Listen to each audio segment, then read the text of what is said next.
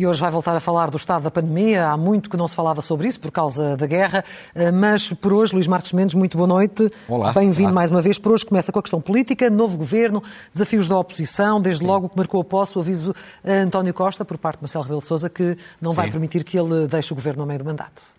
Sim, eu acho que essa foi a questão política mais relevante da, da semana. Foi uma espécie de míssil que o, para usar agora a linguagem da guerra, que o Presidente, eh, digamos assim, eh, lançou. Ou seja, no fundo, no fundo qual, é, a- qual é a questão? É se o Primeiro-Ministro, a meio do mandato, eventualmente em 2024, quiser sair para um, um eventual cargo europeu, segundo diz o Presidente, isso obriga a eleições antecipadas. Muito bem.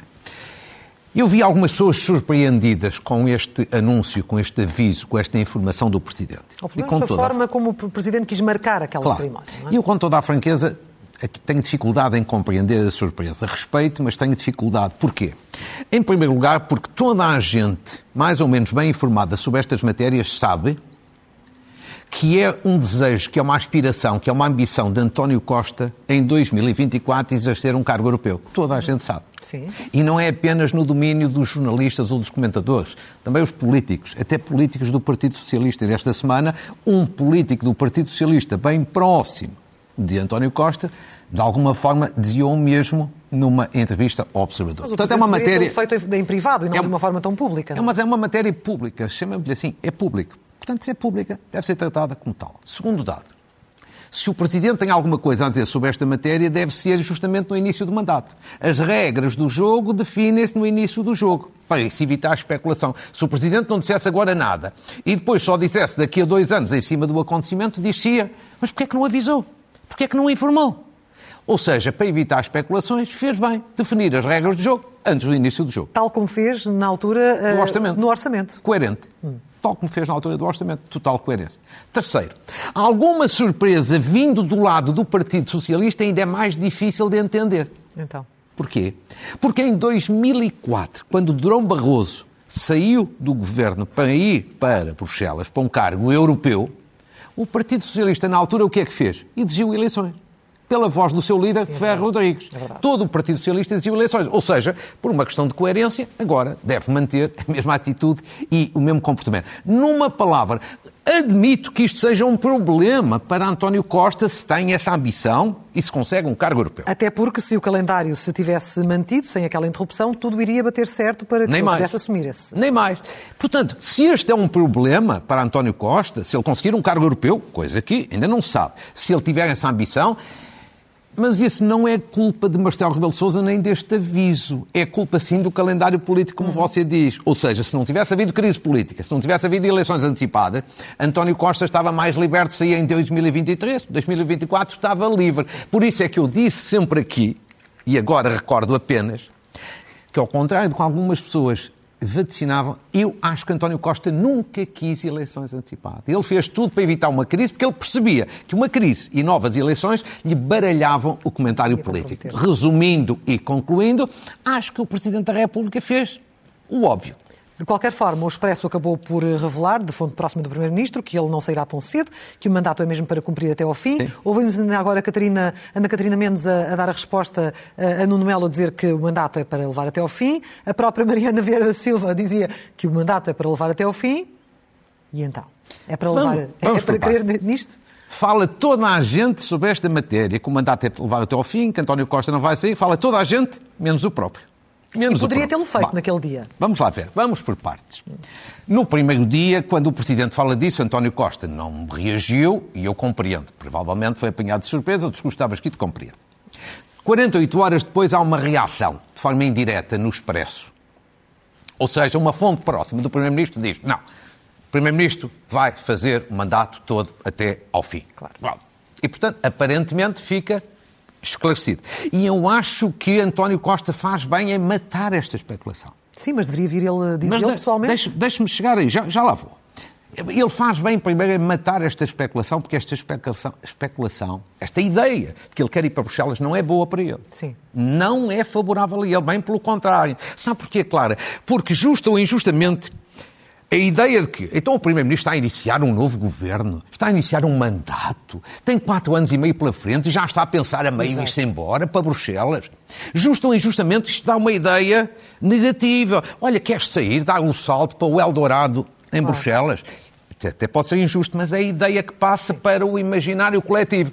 E esta ideia é má. E lembramos o que aconteceu desgasta. com Durão Barroso. Com certeza. E, e portanto, este, tal como aconteceu com Durão Barroso, esta ideia desgasta. Uhum. Cria impopularidade as pessoas não gostam. Portanto, ele fez bem em matar esta especulação. Agora, a grande questão é matar? é aquela que você coloca. Pois. Matar não sabemos se matou mesmo. É que eu acho que não matou, adiou apenas.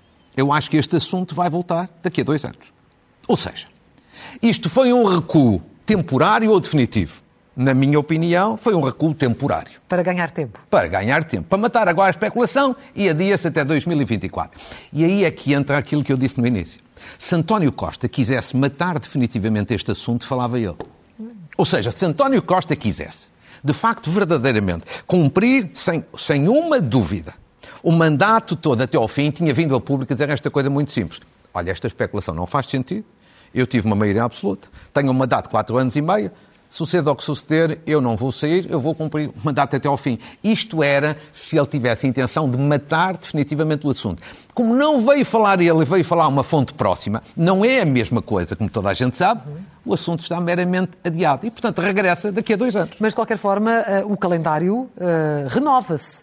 E há Sim. também uh, as notícias, ainda, ainda na sexta-feira demos conta disso, numa reportagem, que ele pode tentar a sorte mais tarde, sei lá, logo depois do, do mandato, dois anos e meio, mesmo a tempo de, dizer, de, dar, de dar, entrada no, nesse, nesse cargo europeu. Portanto, sim, a questão senhor. pode ser adiada. No, no, plano, no plano dos cenários, no plano teórico, tudo é possível. Até porque a questão mais importante aqui é a seguinte. Falta saber se consegue mesmo um cargo europeu. Isso é uma questão que toda a gente está adquirida em Portugal, mas não está adquirida. Agora, a questão política que está colocada no plano interno não é essa. Ouvimos. Mário David no Expresso da Meia-Noite, deve tê-lo visto certamente, a dizer sim, que sim, claro. que António Costa sim. é desejado em Bruxelas. Sim, mas isso, isso, isso não sei, ninguém sabe. Há uma coisa que é a questão política que foi introduzida aqui, é a seguinte, é se António Costa quisesse mesmo cumprir um mandato do princípio ao fim e não sair em 2024, vinha falar. Como não veio falar, a questão vai para 24, depois se vai para 26 ou não, logo então, veremos. Então diga-me o seguinte, e acha que este episódio pode azedar uh, a relação não. entre São Bento e Belém? Não, não, acho não. que não. Não, porque é assim. O Presidente, entretanto, também já veio... Não, acho que não é, não, nem é preciso nem vir, nem deixar de vir. Quer dizer, acho que nós temos que nos habituar à normalidade política e institucional. O que é que é isso? É assim, no passado já houve, em alguns momentos, divergências entre o Presidente e o Primeiro-Ministro. E no futuro é normal, é natural e é inevitável que haja outras divergências. Porquê?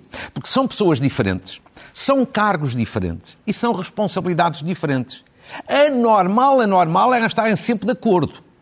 Portanto, é normal que estejam de acordo numas ocasiões e que estejam em desacordo noutras. Isso é que faz bem à democracia, porque são cargos diferentes. Mas a verdade é que eles já estiveram juntos depois disso e o próprio Presidente tentou matar o assunto, que eu... ele próprio levantou, não é? Mas eu nem, nem, quer dizer, nem percebo qual, qual é o drama. Quer dizer, mas então, repare, se um Primeiro-Ministro a meio do mandato saísse para um cargo europeu, qual era a saída? Eu acho que dificilmente havia outra saída que não fosse eleições. O Presidente da República, do meu ponto de vista, disse o óbvio, o evidente, e como já tinha feito no orçamento. Acho que estas coisas devem ser ditas com antecipação. Temos governo, temos um programa de governo. O Primeiro-Ministro, naquele discurso, até disse orgulhosamente que o programa de governo era o programa eleitoral. Depois ouvimos Sim. a Mariana Vera da Silva dizer que era sim, mas grosso modo, portanto, não totalmente. Nesta fase, após eh, estes, estes, eh, estes acontecimentos que temos vivido, este seria de facto o programa que o país, eh, de que o país precisava? Ou acha que o governo poderia ter ido mais, mais longe neste tempo de espera? Claro, vamos a essa questão que é a questão mais importante. Quer dizer, esta questão do Primeiro-Ministro vai ou não vai para a Europa, cumpre ou não cumpre o mandato, é uma questão importante mas está longe de ser a questão essencial e decisiva para o país. A questão essencial e decisiva para o país é o discurso do Primeiro-Ministro na posse e o programa de governo e agora a ação do governo. E eu, com toda a franqueza, acho que nesse plano isto é tudo uma enorme desilusão. Uma enorme desilusão. O, o programa? Eu, eu, não, eu, para já, fiquei desiludido com o conteúdo do discurso do Primeiro-Ministro. Ah, sim? É, mais do mesmo. Mais do mesmo. Falta ambição. Quer dizer, nós agora acabámos a campanha eleitoral nós agora temos que agarrar a tratar de assuntos que são, de facto, importantes e estão permanentemente adiados. O programa do governo é a mesma coisa. Falta de rasgo, falta de ambição.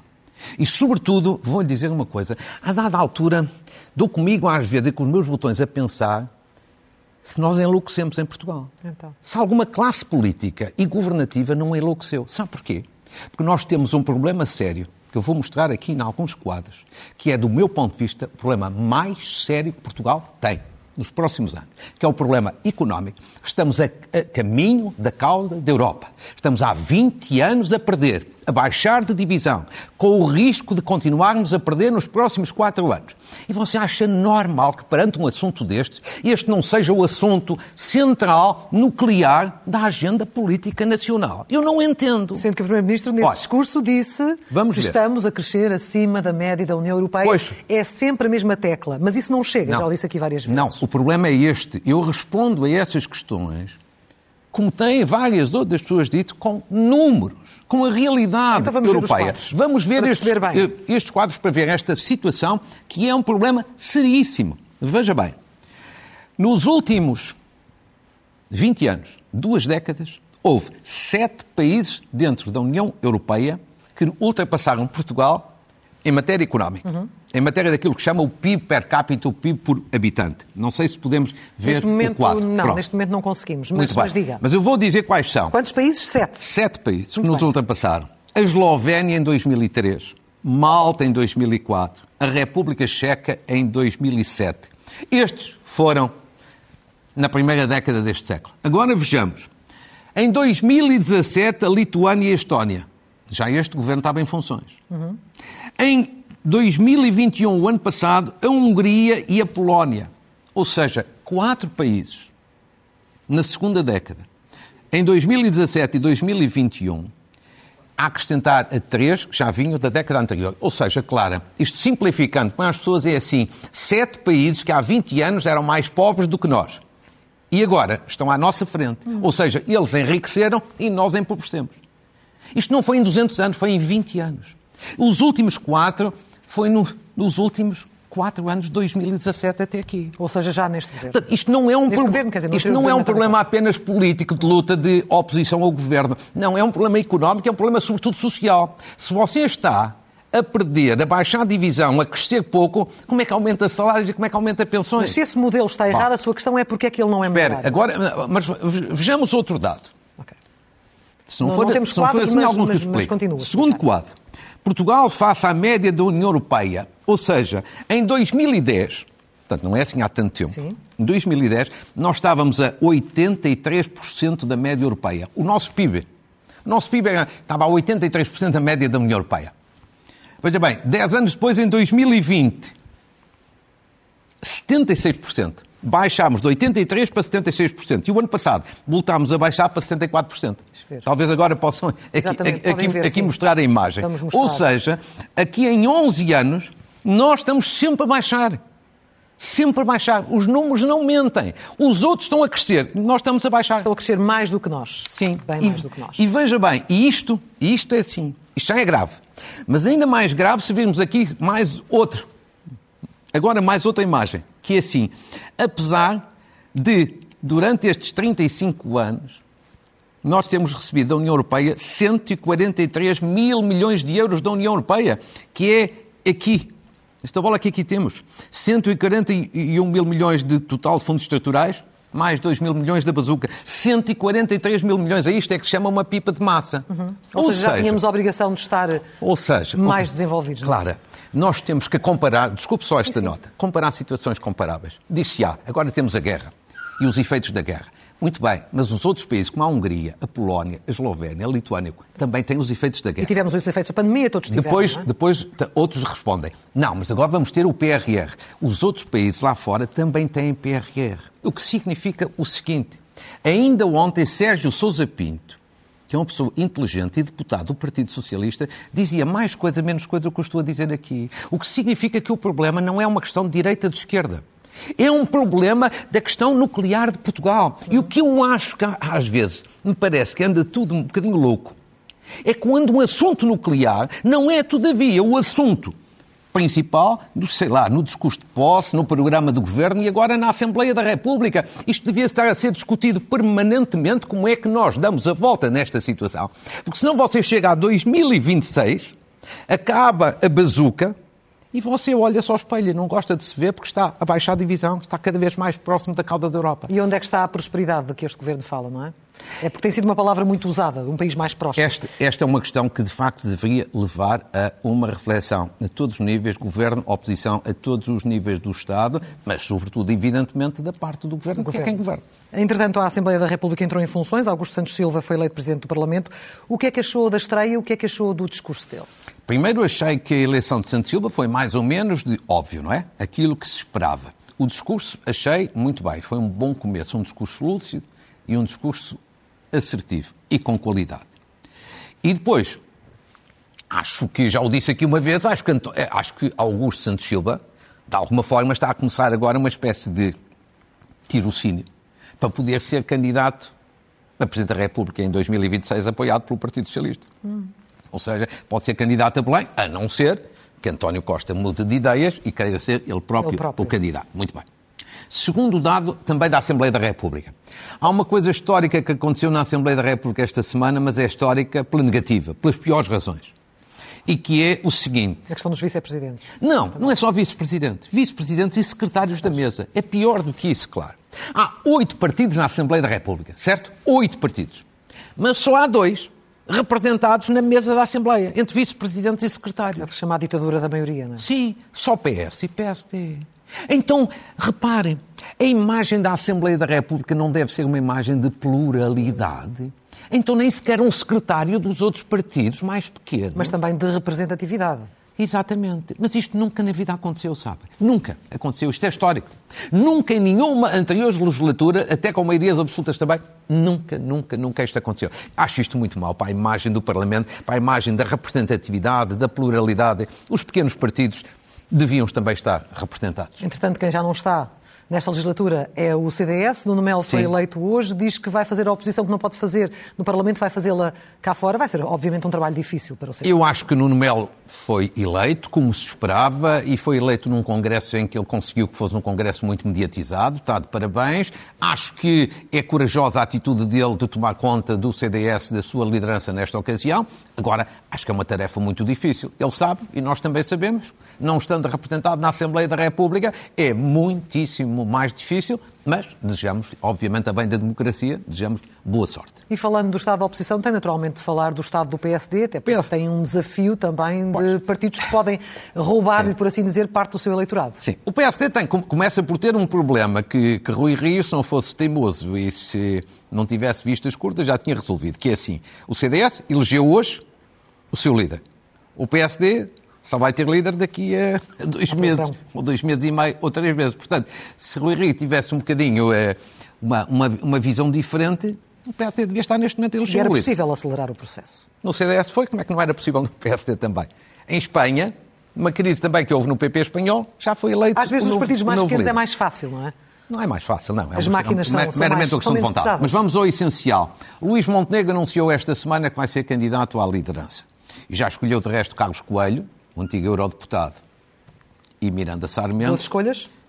Para, para coordenador do Acho que duas ótimas escolhas. Quer, quer Miranda Sarmento, quer Carlos Coelho, são duas pessoas de enorme qualidade. E, portanto, foi um, foi um bom começo. Agora, Luís Monteiro, tanto quanto eu sei, vai quarta-feira fazer uma conferência de imprensa na sede nacional do partido a anunciar, digamos assim, aos jornalistas a, a, a, sua candidatura. E depois, a questão de saber é se vai haver mais candidatos. Eu acho que já se percebeu que pode haver mais um, Jorge Moreira da Silva, daqui a umas duas semanas e falta saber se Ribal Esteves, que é o Presidente da Câmara da Aveiro, também se candidata ou não. Ou seja, pergunta-se, é bom ou é mau haver dois ou até três candidatos? Eu acho que é bom.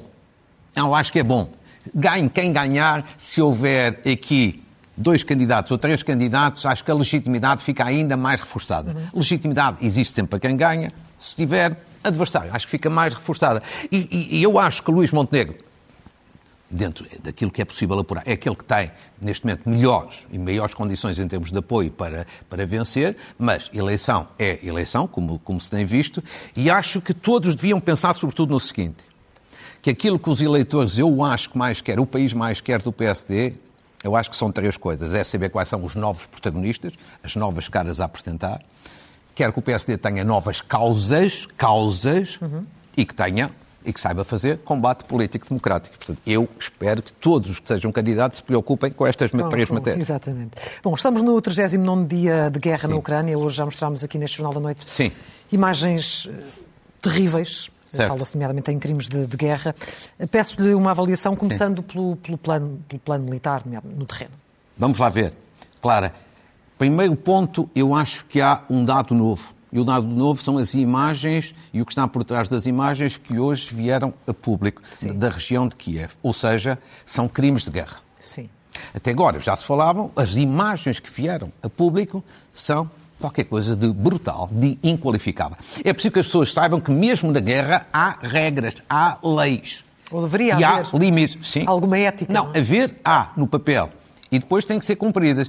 E, portanto, como disse António Guterres e como disse a Presidente da Comissão Europeia, acho que isto é tão grave, tão grave, tão grave, que justifica uma, uma investigação in- independente de imediato. Macron e Agora, Scholz também pediram o mesmo. e, e eu acho que é inevitável, Sim. quer dizer, se centenas de civis assassinados a sangue frio, desta forma brutal. Terrível. Quer dizer, mesmo a guerra, eu insisto, tem regras.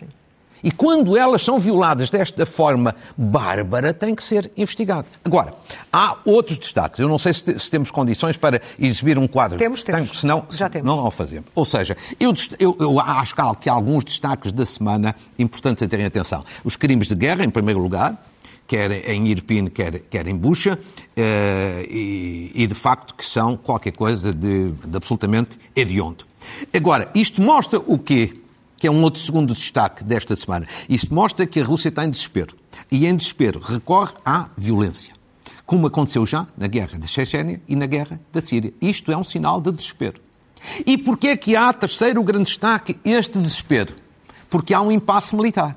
Ou seja, a Rússia não consegue ter vitórias no plano militar, até já teve alguns recuos em, em- em- Kiev, está a recuar para a zona do Donbass e a resistência ucraniana continua forte, com a moral em alta e, portanto, este impasse militar é que leva e torna mais perigosa a situação a Rússia a jogar com armas mais destrutivas. Quarto destaque, a Europa já admite mais sanções à Rússia, como hoje já todos Sim. eh, o disseram. Quinto dado, cimeira União Europeia com a China que aconteceu, ou seja, a União Europeia a pressionar, tal como os Estados Unidos, a pressionar a China. Só que a China continua a manter a sua ambiguidade. O que é que é a sua ambiguidade? É basicamente isto. Formalmente, distancia-se do conflito. Na prática, por trás, nos bastidores, tem ajudado a China. Ou seja, essa ameaça da União Europeia não é para ser levada a sério. A União Europeia, como já vamos ver, tem um problema. Já lá, já lá vou chegar. Mas deixe-me chegar, entretanto, ao, ao quinto destaque, e que, é, que tem a ver com a ambiguidade da, da China. A China terá feito, segundo se admite nos meios financeiros internacionais, uma compra maciça de rublos para combater a desvalorização da moeda russa. E, portanto, é uma forma, nos bastidores, ajudar. É que o rublo caiu muito, mas depois recuperou, e ao que parece terá havido uma ajuda da China. Outro destaque importante que tem a ver com a Europa e aquilo que você coloca. A Lituânia decidiu cortar o gás russo, acabar com as importações da Rússia. Se outros o fizessem na Europa, isto era um certo colapso financeiro da China.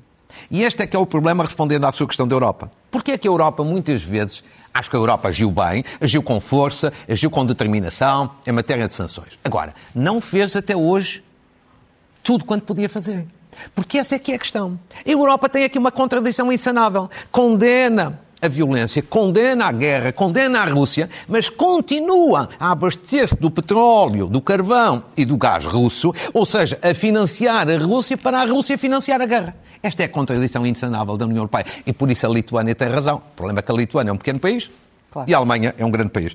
Finalmente, destacar aqui também o papel importante da Turquia que, ao contrário do que se imaginava, está a ganhar um estatuto internacional importante com a mediação, com esta característica singular. É que a Turquia, por um lado, fornece armas à Ucrânia, por outro lado, não aplica sanções à Rússia, é admitida por ambas as partes e está a ter aqui um papel, um papel eh, importante.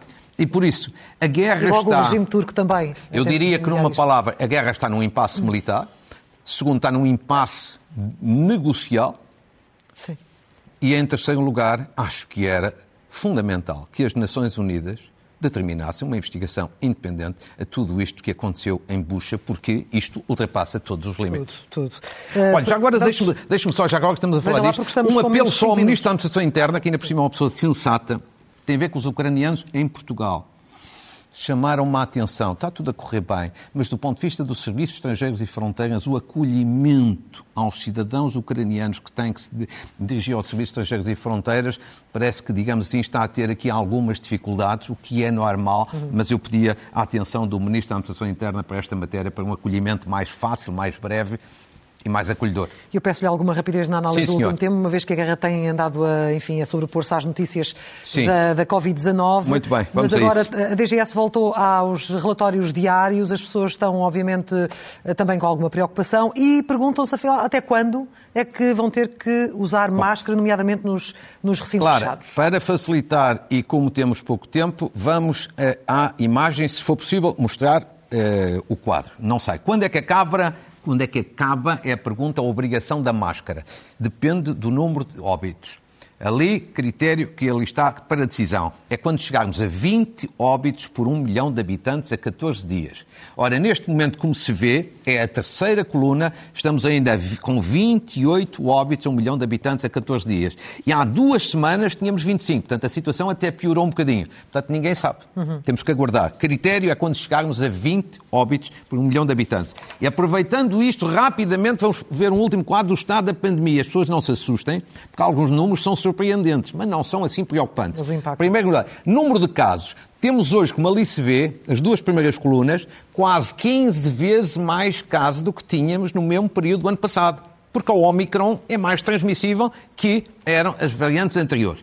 Segundo, também temos quase o dobro de internados, comparado com o mesmo período do ano passado. Não é bem o dobro, é um bocadinho menos, como ali se vê as duas colunas do meio. Mas atenção, depois passamos às outras colunas, que é a unidade de cuidados intensivos, onde estão os casos mais graves, e aí estamos francamente bem, ou seja, menos de metade do que tínhamos há um ano. E a vacinação, que é o dado que está em baixo, a dose de reforço já chegou a 71% das pessoas com mais de 18 anos e acima dos 60 anos são os mais vulneráveis, já está mesmo nos 95% ou um pouco mais. Portanto, isto é para as pessoas terem uma ideia, alguma cautela, mas não há motivo de preocupação. preocupação. Mesmo no final, antes das notas, eh, a frase da semana vai para Fernando Santos. É, eu escolhi uma frase de Fernando Santos, que é o selecionador eh, nacional, frase que estamos a ver. Já ganhei duas competições, diz ele. Sonho em ganhar uma terceira, agora é ir atrás do sonho. Esta é a frase para eh, significar o seguinte: parabéns ao Fernando Santos, parabéns à seleção, parabéns à Federação Portuguesa de Futebol. Estamos no Mundial e agora esperemos que Fernando Santos, com, com um bocadinho de sorte que ele também costuma ter, nos, nos ajude a ir longe no próximo Mundial. Temos que terminar, certo? Sim. Uma saudação rápida. Simone de Oliveira despediu-se dos palcos esta semana, Sim. tem uma carreira notável, é uma grande senhora, merece uma homenagem nacional. Uma palavra de saudação ao projeto Nós Portugueses. Acho que as pessoas deviam ir ver uh, o site nosportugueses.pt. Genealogia é um projeto inédito para reconstituir a árvore genealógica de cada português.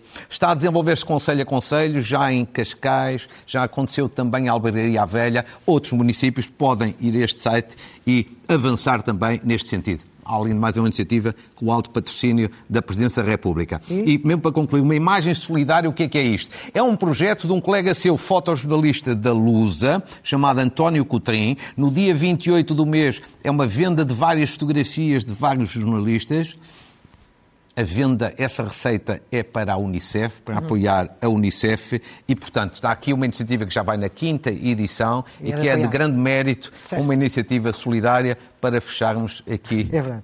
Esta momento. sua análise. Muito obrigada, claro, Luís Marcos um Mendes. Ficamos por aqui, voltamos a encontrar-nos no próximo domingo.